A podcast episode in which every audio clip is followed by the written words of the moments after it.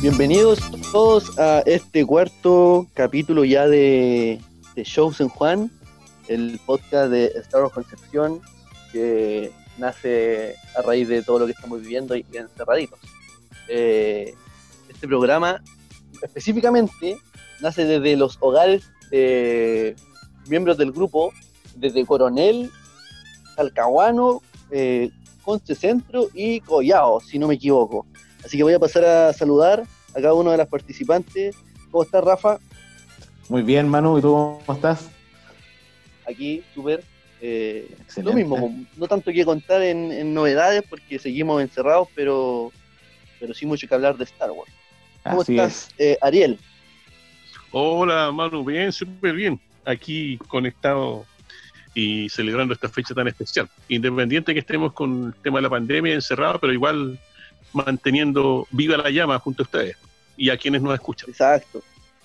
Bueno, y Sara también que está ahí en, eh, no sé si va a saludar. Eh, voy a saludar, ya que insiste. oye, oye, Collado, ¿cierto? Me, la jugué con tu, no, Collado, sí. ubicación, ¿no? La República Independiente de Collado, como le digo yo, sí. Todo bien, tranquilo, disfrutando el fin de semana largo, sí, hacía falta. Desde la octava región sale este programa a la galaxia completa hasta más allá del borde exterior. Ah. Eh, hasta las regiones desconocidas. Sí, a todos los lugares que pueda, que pueda llegar.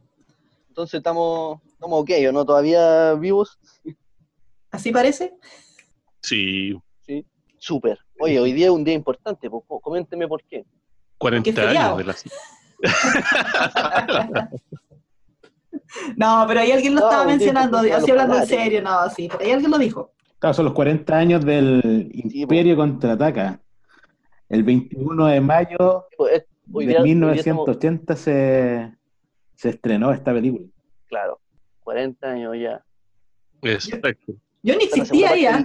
la mayoría de nosotros no existía. No, yo, yo, yo no, no, estaba, yo creo, ni siquiera en... En carpeta. En, carpeta, no, para nada. Imagino que, no, más, menos. menos. Sara tampoco, pero creo que hay un integrante en esta, sala, en esta reunión, que, que, ya estaba, ya estaba vivo, ¿ah? ya, existía. Sí. El afortunado, que parece que la fue a ver al cine.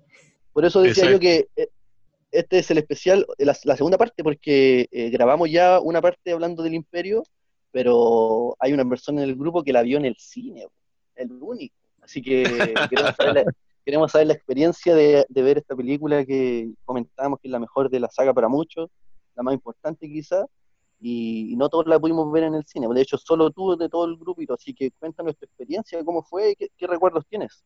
Queremos con detalle, Ariel, ¿eh? Pues, Cuéntanos todo. ¿Qué cine fue? Sabemos que una de tus técnicas, sabemos que una de tus técnicas era ir al cine con invitar a alguna chiquilla. No, pero es que ahí era jovencito, no, eso, ah, eso para otra historia. Pero Ariel, este es tu momento, Ariel. Vamos, dale con todo.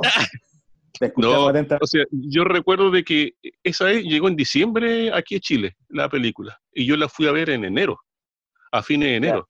Yo estaba de vacaciones en unos familiares que fallecieron ya en Quilpué, en la quinta región, y un primo mío era fanático. Entonces él me invitó, porque en ese entonces todavía, entre comillas, no, no podía ir solo al, al cine en ese entonces. Entonces él me invitó. Y yo recuerdo en esa época que fue un cine en Viña del Mar.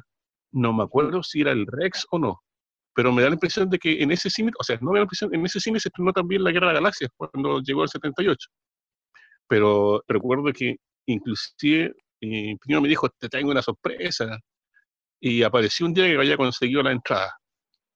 Pero igual me dijo, tenéis que tener paciencia porque aunque tengamos la entrada lista, la cola es igual. Y claro, nos demoramos como 45 minutos eh, en seguir la película. Y ahí lo que recuerdo es que en ese entonces la película tuvo que competir con otras películas eh, que se estrenaba El Resplandor. No sé si ubican esa de Stanley Kubrick. El Resplandor también venía toda una parafernalia porque se estrenó la primera parte eh, viernes 13. Y también estaba Kramer versus Kramer, que eran como las grandes películas que competían. Mm. Entonces, cuando fui a verla, dieron escenas del Resplandor y de Viernes 13. Y yo quedé metido con esas películas, pero en ese entonces eran para mayores de 21 años. Mira, 21 años. Ahora esas las ven en televisión, claro. claro. Y toda la gente estaba expectante y, y no, fue, fue como memorable. Fue en la función de la tarde de a las un cuarto para las 7. A esa función fui y nos sentamos básicamente en el medio. No, fue espectacular yo más o menos sabía lo que venía, pero yo recuerdo que las escenas que más me impactaron fue la batalla de Hot, eh, los asteroides, y después las grabaciones cuando el halcón milenario se acercaba a la Clown City, la nave en las nubes. No, ahí quedó toda la gente, pero loca, loca, Y obviamente el momento en que Darth Vader le dice a Luke, eh, yo soy tu padre, se escuchó, ¡ah! y después se dice, cállese, cállese, y después siguió la película. Oye, ¿y esa película llegaba en, en, inglés con subtítulos? En inglés con subtítulos. Eh, no, no, no la traducían. Y de hecho, eh, después llegó aquí a la octava región, porque en ese entonces los cines como más importantes eran los que estaban en Santiago y en Viña del Mar. Porque Viña siempre fue como una ciudad, como no sé si tenía cine exclusivo, una cosa así. Y después pasaban meses, semanas y llegaba, se distribuía a nivel nacional. Y ahí cuando llegó aquí, llegó también al cine Regina y después pasó al Romano, si no me acuerdo, que eran los cines que eran más exclusivos. Y ahí yo la fui a ver solo, pero ya la primicia la tenía. Y lo otro que me acuerdo es que los diarios, yo tenía ese cuerpo y no sé, se me perdió. La tercera salía un, como un compendio de los estrenos de cine y salía en una hoja grande el Imperio contraataca. Y en primera página se mostraban los personajes nuevos que era Boba Fett y Yoda. Y en medio, una foto gigante de la ciudad de las nubes. Ah, no, claro. después de la, tiempo después, ¿no? Claro, después de que, claro, después de que se estrenó. Ya. Entonces, y salía, me acuerdo que después llegó con el tiempo, que me parece que lo tiene el Rafa, un libro con un cassette de la música, de la película grabado. Que tú ibas viendo el libro y con el cassette y cada vez que tenías que cambiar una hoja a otro, sonaba el ruido de los robots y la cambiaba. Claro, sonaba, era R2. Que... R2. Ya, cuando Archudito suene así, suena así. la página. Exactamente. Ahí se nos cayó el carnet, Rafa. Sí. Pero yo recuerdo que después pasamos al otro día, al otro día, y la misma escuela en los tres horarios, ponte tú a las 3, a las 7, pero con las que daban cuadro y cuadra. Un éxito, un éxito, ¿no? Un éxito. Y después había, dime. ¿Y qué comentario, qué comentaba la gente? Porque justamente en el capítulo anterior estábamos eh, conversando que en Estados Unidos, por ejemplo, el tema, entre comillas, controversial, había sido la gran revelación de Vader, por lo que le dice Luke, y que los amigos ahí discutían, que algunos decían que no, esto no puede ser verdad, el otro no, si es el padre, y ahí como que estaba la duda, pues cómo, ¿Cómo fue? ¿Qué, produjo en la gente o entre tus amigos, no sé, esa revelación? ¿Tú le creíste a Vader, por ejemplo? No, yo quedé loco y yo no entendía qué pasaba cuando pasó, cuando se hizo la revelación. Pero lo que comentaba más la gente era la, que de repente no entendían mucho qué papel jugaba eh, Yoda. Mm. No, porque en ese entonces mm. estaba de moda, de moda Plaza Sésamo. Entonces decían algunos que era una caricatura en ese sentido, y lo otro es que al final era, entre comillas, oscuro, porque al final ganó el imperio. Entonces eso como que llamaba mucho la atención y todos quedaron, ¿y qué es lo que va a pasar con ganas de que se exhibiera pronto otra película que explicara eso? Pero e, e, eso era el impacto y, y de la espada cuando le costaba la mano y el grito, no, si yo recuerdo que salían polera con todo ese tipo de cosas, o o, o lo, digamos, que aparece en primera escena el, los Town Town, ese tipo de... O la escena cuando van escapando del asteroide y se muestra como un gusano gigante. Yo recuerdo que en el cine te dijeron ¡Wow! Porque había un silencio absoluto en las batallas. Y lo otro es que hubo un momento en que iban escapando de la ciudad de las nubes y el R2 mete un, uno de sus apéndices buscando abrir una puerta y le da electricidad. Eh, en ese entonces, o sea, casi todos nos largamos a reír por lo que sucedió. Y después el comentario irónico de Citripio de que él tenía que distinguir una toma de corriente, no. Pero fue como bien hilarante eso porque todos nos largamos a reír. pero era un silencio absoluto cuando sucedía esa escena. Y cuando dijo, no, le cortaron la mano, y toda la gente, más que decir un no, la respiración, ¡guau! cosas así. Y después nos faltaba, cállense, cállense, cállense, porque seguía la acción. o cuando se dieron el beso, escuché, ¡ah! Así. Pero... todos los besos, porque nosotros sabemos que hay dos. claro, o tres. Pero, no, tres, sí. pero en ese entonces todo nos llamó la atención. Pues, y bueno, yo tenía como 14, 13, 14 años, pero esa escena a mí, o sea, si bien es cierto, yo soy tu padre, pero cuando la nave va llegando a la ciudad de las nubes, yo quedé como alucinado. Y en la batalla, obviamente, de Hot, y cuando están escapando los asteroides. Y lo otro que a mí me dio como miedo en la imagen holográfica de Palpatine cuando apareció por primera vez. A mí me dio miedo esa imagen, como que me sorprendió. Porque si no me equivoco, era la primera vez que, que mostraba al emperador. Era la primera vez. Bueno, era la primera vez que aparecieron varios personajes, Boba Fett, Lando Calrissian, pero en Emperador así. y, el cine se veía lleno de, de, de, familias, de niños. ¿Cómo, ¿qué, público iba a ver Star Wars? Eh, eh, adultos y jóvenes, niños muy pocos, por lo que me acuerdo, niños muy pocos, pero adultos y jóvenes por igual. Pero. Sí, la, la, trilogía original no, no aparecen niños. A ver, ahora si lo pienso, no hay personajes que son. Infantil, ¿no? No, ninguno. Antes, aparte de. No, pues ni siquiera los Ewoks que son. Tampoco son niños. No, pues. Entonces, igual. Oye, ¿y cuál era la. película nueva que tienen niños. ¿Cuál era la restricción de edad de las películas de Star Wars en esa época? Eh, me parece que era, era para, para mayores y menores. Sí. Ya no era para todo espectador. No, no, mm, a ver, me parece que era para todo espectador. Ah, todo espectador. Sí, ah, ya. Todo espectador. Sí, porque la, la idea para todo espectador, mayor de 18 años y mayor de 21 años. No y era para todo espectador. Aunque igual, eh, yo recuerdo que un par de veces iba y a algunos chicos no les gustaba mucho. Y lo otro que causó sensación en el cine son esos, oh, se me olvidó el nombre, cuando están en la ciudad de las nubes y aparecen estos como duendes chicos que están recolectando chatarra, ¿cómo se llaman? Los los Yaguas. pero... ¿Los Yaguas o no? No, no, no, no. el Imperio Ah, que son como unos. Ah, ¿cómo se llaman eso? Son como unos chanchitos. Sí, eso, eso ya. ¿Cómo se llaman? No, recuerdo, no recuerdo el nombre. Estamos, no me acuerdo. Estamos googleando. No, conectada la Matrix para ver. Los que ayudan hablando. Pero igual, ¿sabes qué estaba pensando? Que si la película llegaba en inglés con subtítulos, claro, es complicado que vayan muchos niños. O sea, salvo que sepan leer bien, era una barrera de entrada para los más chiquitos. Claro, es que yo creo que después, porque se hicieron varios reestrenos, y en esos reestrenos era doblada al español. Y específicamente también en. Eso es lo que me llamaba la atención.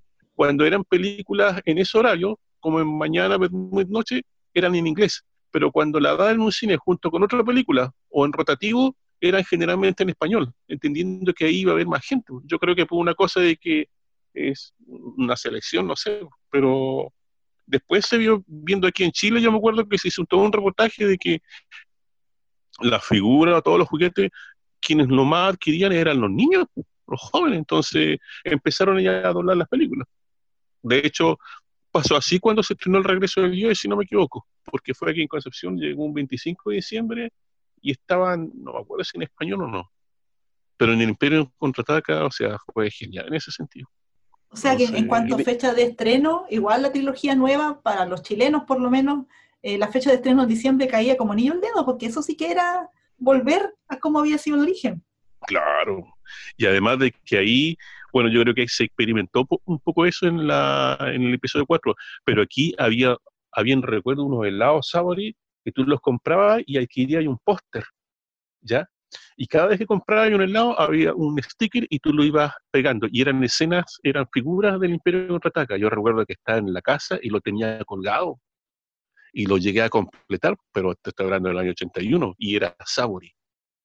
Entonces, yo estaba feliz hasta que en una discusión con mi hermano, desgraciado a mi hermano siempre lo recuerdo, oh, me lo hizo tira, me lo hizo tira. Oh, pero, yo también, yo también me pegué un condoro porque yo recuerdo que tenía una, había formado una figura y yo jugando la pelota se la hice tira.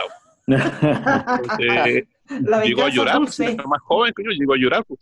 Y yo recuerdo que mi pieza la tenía ahí, pero tenía una pared llena con esas cuestiones hasta coleccionaba los sobres. Y de repente me la, bueno, una por otra, pero me dolió esa cosa. Me dolió, y te pasaste al lado oscuro. Dijiste bien. Oh, usa fanático de fanático de, Star Wars desde esa edad entonces, ¿no? Desde sí, menos antes de desde que empezó Yo diría desde que empezó la Guerra de la Galaxia, o sea, eh, de ahí empecé como a... Pero ahí yo creo que mi mamá, mis papás, mi hermano me dijeron, no, hasta aquí no llegamos, que no. pero yo quedé pegado hasta ahora, igual que ustedes. Tenemos que, tenemos que recordar que Ariel es la persona del grupo que ha visto toda la trilogía clásica en la fecha de estreno. Sí. Igual eso, es como... Todas las películas, ¿no? O sea, bueno, todas las películas en realidad. Sí. O sea, todas las Star Wars en el cine. Claro. Oye, Ariel, cuando... Dime.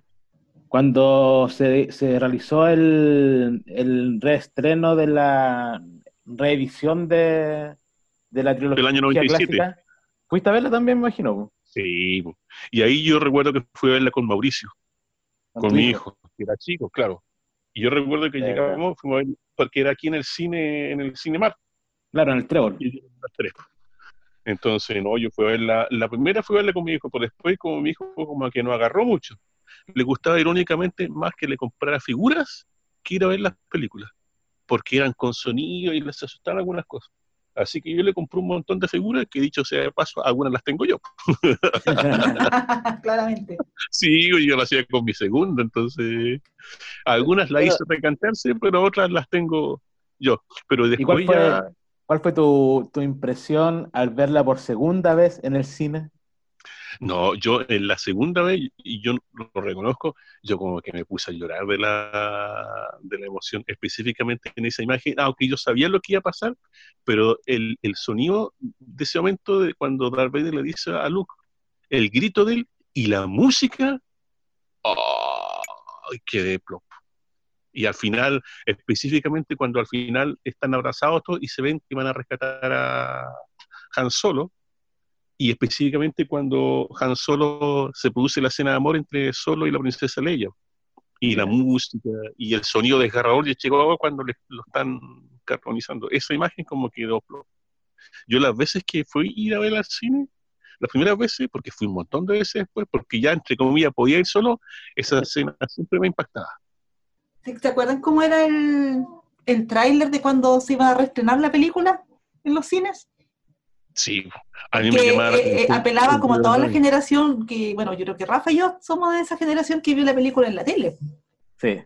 Y ahí por primera vez tuvimos nuestro encuentro con Star Wars y en el tráiler salía, te mostraban una pantalla de tele hacia el centro y salía la película y decías, ya, no, por, sí, por primera vez la podrán ver en pantalla grande y ¡pah! se ampliaba y no quedaba sí.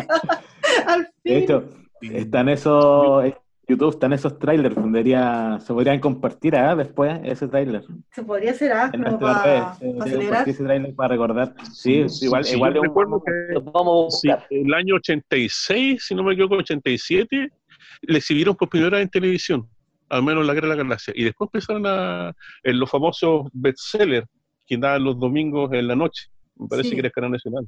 No hay medio, una cosa así. TVN. No sé si, si se lo preguntaron ya, Ariel, o no lo que conversábamos en el podcast anterior. ¿Ah? Lo de Vader. Sí. Sí, pues sí, de ahí nos comentaba, pero no, no dijiste tu, eh, tu apreciación, Ariel. ¿Tú le creíste a Vader cuando él dijo yo soy tu padre? En un primer momento no, porque yo pensaba, ¿cómo, o sea, cómo Luke, siendo del lado idealista, iba a ser hijo de un tipo tan malvado? ¿Cómo que no relacioné? Y yo después, después yo diría que con el tiempo me fui convenciendo poco a poco, pero en un principio no, yo pensé que era una mentira para socavar y destruir y tratar de conseguir a Luke que se fuera al lado oscuro. Y después ya con el tiempo creciendo, ahí ya me di cuenta de que no. Y por otro lado, en ese entonces estaban, yo le dije que estaban saliendo los bestsellers y los diarios o empezaron a salir estos libros, una colección de los bestsellers ya, y empezaron, me acuerdo que los primeros libros que salieron fueron Love Story y Raíces. Y de las películas que dan empezaron a salir un libro, y conseguí el tiro el del Imperio Contraataca y lo leí. Y al leer el libro me di cuenta de que no, de que en realidad eh, mm. eh, no era no era mentira. Y por otro lado, lo que me extrañaba es de que en el libro aparecen varias escenas que no salían en la película, pero que después en la edición 97 salían. Porque ahí salieron las dos. Y después con el tiempo salió el regreso del Jay, porque eran como más de 100 libros de diferentes tipos de películas. O sea, los libritos Los Ovejas Negras, ¿cierto? Exactamente, aunque antes había salido uno que yo tenía, uno guatón que tiene el Rafa, que aparece en la imagen como una galaxia en espiral, y atrás una foto de Vader que tiene aprisionado a un soldado rebelde.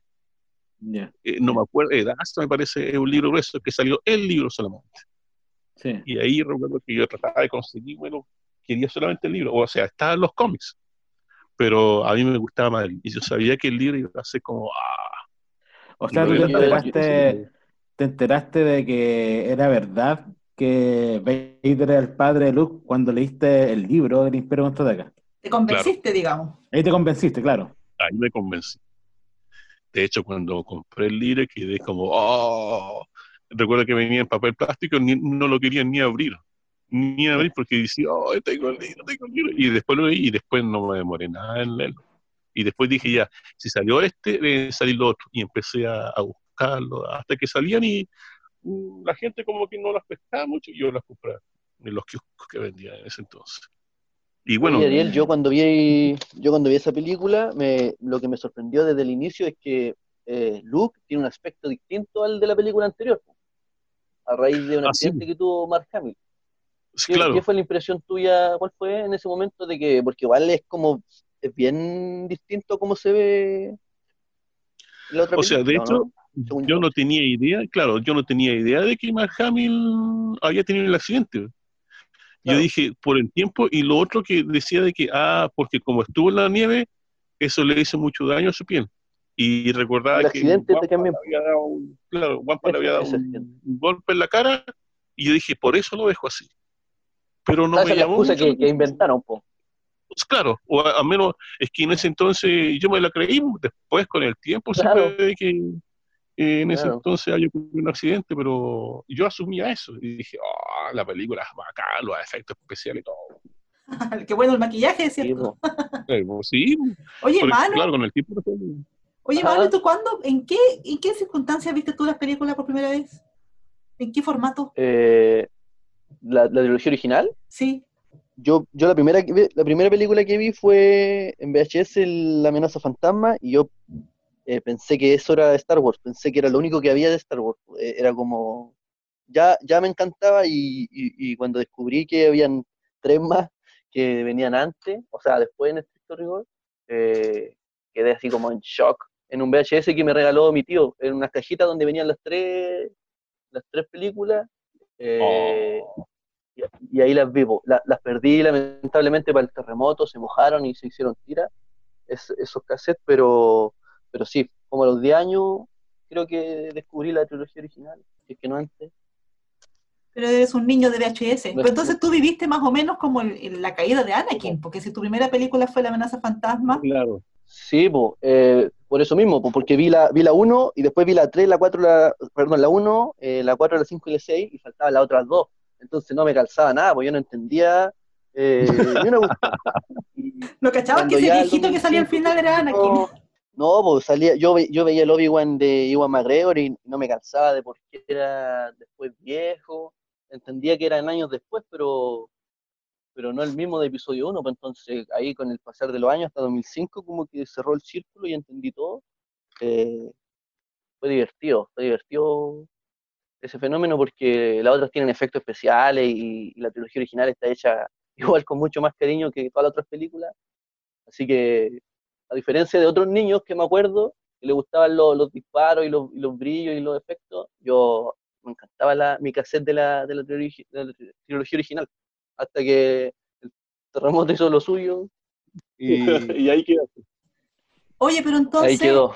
a tu generación le falta verla en el cine, pues tú no has visto la trilogía original en el cine, no la alcanzaste a ver en el, eh, para el noventa y tanto. No, Señores la película que Disney, escuchen Disney, te rogamos. Oye, ahí muchachos debe verla en el cine. sí. No, yo no quiero nada con Disney. Pero oye, si la reestrenan, oye, la primera película que vi en el cine. Si la película en el cine, después tú calladito nomás. La primera que vi en el cine de Star Wars fue episodio 7, así que no creo que. Eh, no, es una experiencia tan, tan bacán como la de Ariel. Nunca voy a contar esa experiencia con orgullo. Ah, no Oye, pero. Si la en el cine, tú vas a ir feliz, po. Pero mira, Disney, creo, Disney a lo mejor no se ha dado cuenta o a lo mejor se dio cuenta y está esperando un tiempo de que tienen un gran potencial de seguidores nuevos que no han visto la trilogía clásica en el cine. Tienes toda la razón, Sara. Claro, pues es sí, plata. Yo creo que a lo mejor tenían pensado hacer algo ahora para los 40 años, pero llegó el COVID y dijo no. Pero claro, es justo necesario, esta generación necesita. Pero, eh, imagínate, es que es un súper gancho, porque imagínate. Eh, ¿Tú crees que la estrenen con así como de nuevo, haciendo el efecto nuevo? No, no, no, o sea, ojalá, lo, ideal, lo ideal sería que estrenaran las originales.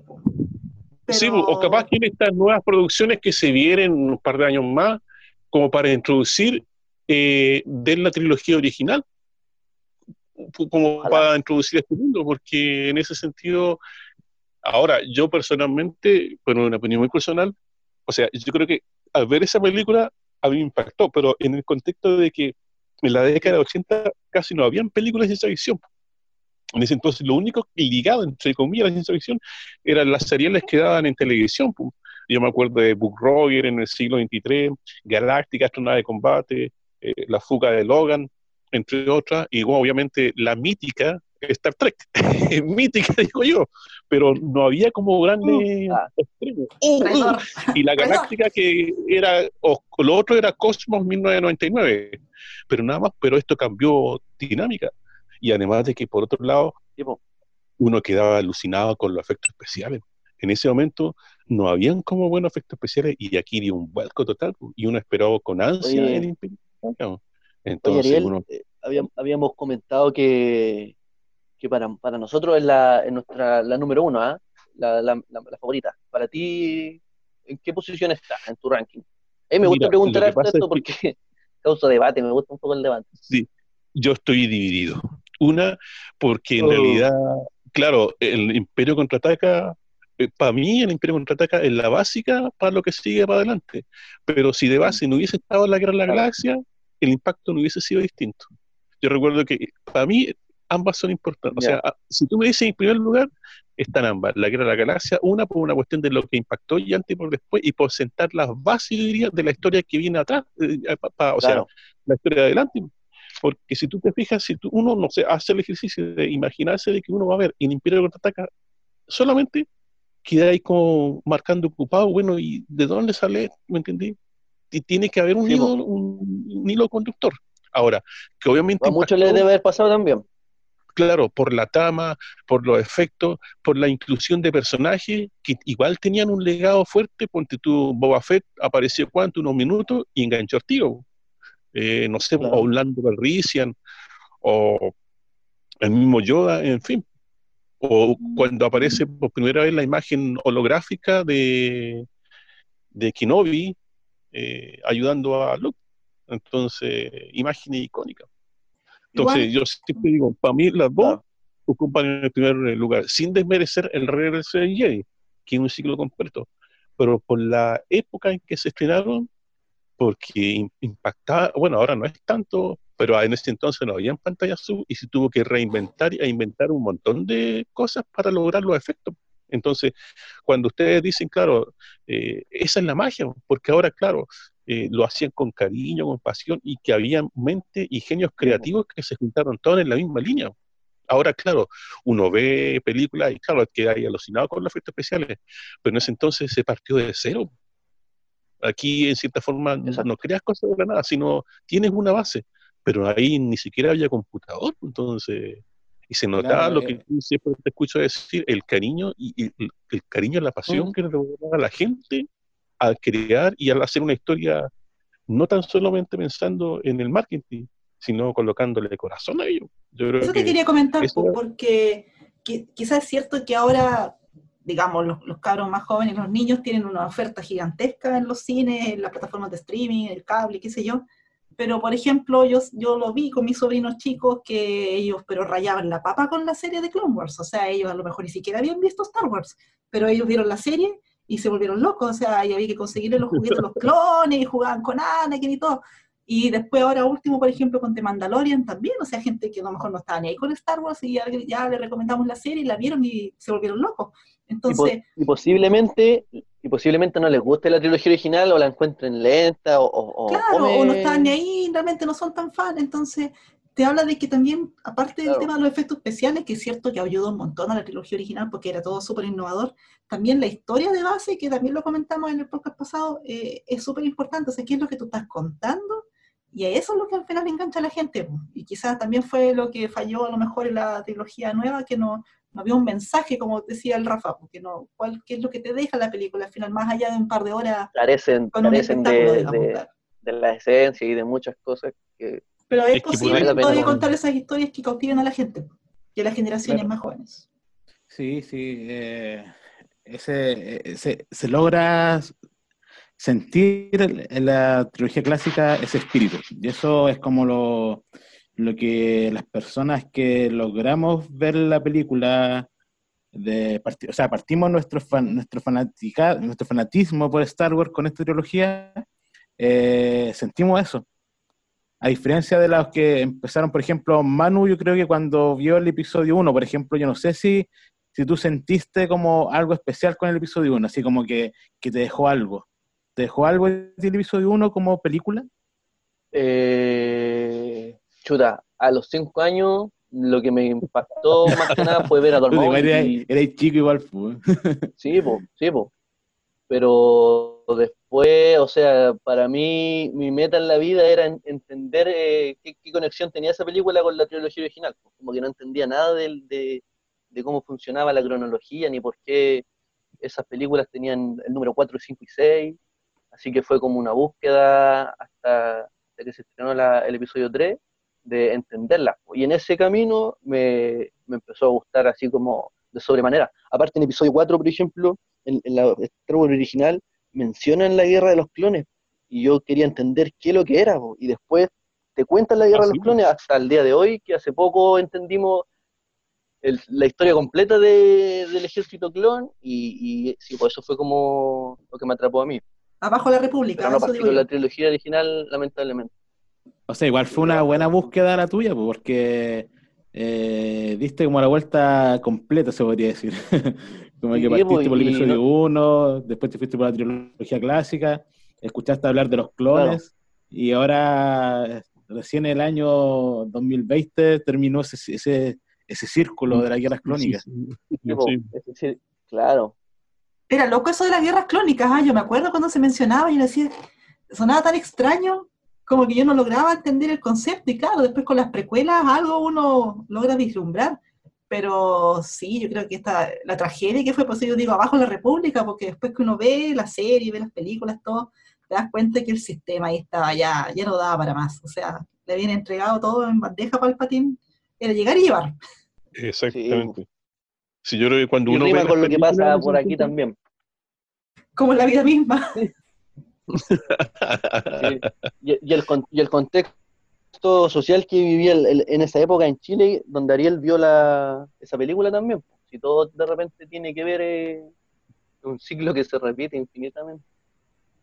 Claro, pero ahí, claro, el contexto, claro, era complicado porque estábamos en, en dictadura, pero yo creo que la película yo creo que quizás la primera, el concepto de rebelde, porque había en ese entonces como un equipo censor que decía, esta película sí, esta película no. Eso me acuerdo perfectamente. Muchas películas, después yo la vi, claro, la censura no la dejaban pasar, o sea, eh, por ejemplo, me acuerdo de este, La Última Tentación de Cristo, o una película bien famosa que tenía desnudo de jóvenes, que era La Laguna Azul, fue un verdadero show el que pasara incluso la violencia. Pero este tipo de película yo creo que no, no tenía mucho eso y no despertaban con la gente, más iban en la onda de la fantasía. Pero no hacía alusión como un paralelo con la situación eh, política actual, porque está catalogada como ciencia ficción y fantasía. o sea, no se vieron reflejados en el imperio malvado y los rebeldes que querían echar abajo el régimen, digamos. No sé si sería una política o no, pero como había tanto, después, no tanto en la Guerra de la Galaxia, sino en el Imperio Contraataca, una cantidad de juguetes, revistas, entonces, ah, ya, y se asociaba a jóvenes y a niños, que eso está lleno de disfraces y cosas, y no tan niños porque algunos estaban en el liceo ya, y todavía me seguía tonteando, pero nos hacíamos con la conexión, oh, esto puede ser aplicado en la realidad. Como que no lo vi, o al menos yo no lo viví personalmente. Pero eso es lo, eso es lo bueno de Star Wars, que tiene una segunda eh, visión, uno le puede dar como otra vuelta y, y claro. paralelos con, todo tipo de cosas. Claro, y lo que llama la atención es de que después la segunda película habla sobre mundo o sobre escenarios que uno, bueno, ¿y de dónde saldrá esto? ¿De dónde apareció esto? ¿Qué es lo que pasará? Entonces no era una película, era una película que tenía un hilo conductor, un antes y un después, y uno quedaba con ganas de más así me pasó eso. Yo creo que la mayoría que vimos el Imperio Contraataca en ese entonces, uno queda con, ah, porque si uno ve el episodio 4, fácilmente tenía un principio, un desarrollo y un final. Mm, como que puede perfectamente ver la película. Pero aquí no, agarra muy bien el principio y después el final quedaba abierto. Entonces queda ahí con, chuta, ¿qué es lo que va a pasar? Ustedes luego la película, ¿qué es lo que va a pasar? Además de que uno se quedaba con algunos personajes que tenían protagonismo, o sea, personajes que se, lograron su protagonismo que eh, participaron muy poco en la película. Y por otro lado, las figuras que ayudaban mucho a eso, entonces, uh, tenía ahí todo un mundo ahí a desarrollar. Y diría que se dio más eso que el ver el episodio 4, porque el episodio 4 recién después empezaron a aparecer los cómics, tímidamente los juguetes, pero ya en el Imperio Contraataca se desbandó todo. Y había más de todo, pues, y además lo único era en que en ese entonces no estaba el concepto pirata. Entonces, para conseguirse una cuestión, era más o menos cara. No tanto así la revista, fíjate, o la novela. Pero la figura. Ni, internet tampoco, nada, no, era tan fácil como la ahora. figura, eso era, no eran como muy. Me acuerdo que no eran como muy. Eh, baratas. Del acceso de todo. Ahí sacando imágenes de la película, recortando los diarios. Claro, si yo hacía eso, yo tenía un cuaderno que me decía, oh, en ese cuaderno eh, y guarda cuestiones, seguramente de niñas que le llaman, o mi hermano me molestaban, oh, y ahí tenía el nombre de busca. Y yo, ¿qué? Yo en ese cuaderno tenía todos los recortes de las películas. Buenísimo. Sí, porque salían escenas, salían fotos, reportajes. ¿Algo iba a decir Rafa o, o, no? Sí, no, que referente a lo que decía, sobre lo que decía Ariel, de la mm, que dejó harta interrogante en el fondo el Imperio contraataca. Y bueno, para mí las dos grandes interrogantes que, quedaron fue como qué va a pasar con Han Solo, por ejemplo, que si recordamos ahí se, lo lleva Boba Fett en Carbonita, no sabíamos a dónde se lo llevaba, ¿cachai? Simplemente se lo llevó. Y la otra interrogante grande era el tema de qué iba a pasar con Luke después de que de saber esta noticia que Vader era su padre. Eran como las dos grandes cosas que yo recuerdo que a mí me marcaron, como, chuta, ¿qué va a pasar con, con Luke? ¿Qué va a pasar con Han Solo? Como que queda solamente Leia, ¿cachai? Como que no, no, no salió como lastimada, por decirlo de una forma, en ese episodio, ¿cachai? A pesar que igual le llevaron a Han Solo, que, que ahí había, se había generado como un, una relación amorosa. Y el pobre Chewbacca, también yo solo. El pobre tipo, nadie nunca se acuerda de Chewbacca y él también está sufriendo todos los eventos de, de todas las trilogías. le, ha tocado mal. Chewbacca, el que más, el, el, que más sufre en toda la saga, pues, el que termina solo. Claro, la traición de los clones, pierde el amigo, pierde a su hija. Le vamos a dedicar un, un, programa a Chewbacca. Un programa Chewbacca, ni siquiera le dieron medalla, ¿cachai? Pues sí, de hecho, sí, pero, o sea, en estricto rigor, sí, en un cómics explican la historia de que sí le dieron una medalla, pero eso no se ve en la pantalla, pues, así que Entonces no vale. que eh, cuentan el canon solo en lo, que he visto en películas, sí, pues no, nunca se la dieron, pero sí la tuvo. Oye, y me está, sí, me está acordando a propósito de Chihuahua, una cosa que se me había olvidado. Hará años anteriores habían dado un especial de Navidad de la Guerra de la Galaxia. Y aquí en Chile, cuando la exhibieron por televisión, oh, salió para atrás, pues, no, que no podía ser. Y yo recuerdo que mucha gente experimentó, cuando iba a salir esta película, está el comentario, bueno, pero no será una cuestión parecida porque si es así, se hará la cuenta del cerro. Y mi primo me estuvo conversando, oye, ¿sabéis que quiero comprar una película, pero no estoy seguro porque yo, esa, esa eh, digamos, película de Navidad, yo la vi en televisión, pero yo me había hecho expectativas enormes, pero cuando la vi, ¡ah! quedé como... ¡ah! es que, ¿por qué, ¿por qué celebraría la Navidad en una galaxia lejana también? ¿Quieren escuchar una historia más triste aún? ¿Quieren escuchar una historia más triste aún? Cuando yo estaba chica la anunciaron por TVN que iban a dar Star Wars, que iban a dar la guerra de las galaxias. Te juro, yo estaba plantada en la tele y dieron el especial ese del día de, Eso es lo peor que pudieron hacer. no, rompiéndole el corazón a una pequeña niña. Oh, Tazarita. Me rompieron el corazón. Oye, Ariel, oye, el, único que, tiene esta historia, y para nosotros es, bacán imaginar eh, esa época, que tampoco es tan ah. lejana, pero no tuvimos esa, ese, placer. Así que gracias por contarnos tu no, gracias a ustedes por aguantarme. en el cine. Este programa eh, dura muy poquito, siempre me voy a quejar de eso. Eh, y espero que a la gente le guste porque se hace con harto cariño para todos los fanáticos de fans para fans. Así que nos despedimos por hoy. Eh, palabras al cierre, chicos. Eh, no, yo creo que vamos a seguir contando con Ariel de todas maneras porque hay muchas cosas que hay que, que, que, mucha información que sacarle. Pero sí, siempre es un agrado hablar de estas cosas, sobre todo. Sí, pues para, el, episodio 6. Claro, para el episodio 6, por ejemplo. Si no, hoy, hoy día que es una fecha tan especial con este nuevo Imperio Contraataca, yo feliz aquí compartiendo con ustedes, chiquillos. Cuídense harto los que están escuchando, no quédense en sus casas, por favor. Rafita. Eh, puta, siempre un placer eh, hablar sobre Star Wars con, con ustedes con la gente del grupo, compartir eh, eh, información con, con todos, escuchar a Ariel, ¿cierto? Que, que tiene mucho conocimiento, ¿cierto? Sobre, lo que es Star Wars. Y bueno, que la gente se cuide, ¿no? Pues se siga tratando de salir lo mínimo, jalar nada, si es que no es necesario salir. Y bueno, los que tienen que salir por trabajo, eh, que se cuiden harto, ¿no? Porque la idea es que todos nos, cuidemos y, salgamos bien de esto. Ariel. No, es por mi parte agradecerle, chiquillo, de haberme invitado y haber escuchado y contento de participar. Reconozco que se me cayó el cassette varias veces, o sea, el carnet varias veces, pero no, contento de compartir esto, este momento con ustedes, de recordar algo que es parte, yo diría, importante de, nuestro, de nuestra vida, que tantos años, 40 años, pero que todavía nos permite soñar y yo diría, todavía nos permite tener vivo ese como un niño interior. Y yo creo que esos son los momentos que de repente nos sacan de todo lo que está pasando. Son momentos de uno de relajo, de, compartir, de, conversar sobre lo que nos gusta, que nos apasiona, y que yo siempre digo, nos trae, motiva a imaginación y a la gente soñar, de imaginarse un montón de cosas. Yo creo que es el legado que hay que mantener eh, vivo y que tratamos de mantenerlo vivo por estos momentos, por estos medios, por la radio, por Zoom, en fin, de que es algo que nació hace mucho tiempo, está presente y va a seguir adelante. Y depende de nosotros eh, mantener el legado y de cautivar, de invitar a la gente a que también se deje ya por esto, a, a la imaginación, a soñar y hablar sobre algo que le gusta. Eso. Y gracias a cada uno de ustedes Así es. Por dejarme participar. no, gracias a ustedes. No, ese programa es de todos. Gracias a la gente igual que nos escucha, que recibimos harto cariño en, redes sociales eh, y, en los eventos presenciales también, que posiblemente no nos veamos mucho tiempo, pero vamos a estar ahí igual pronto o en contacto.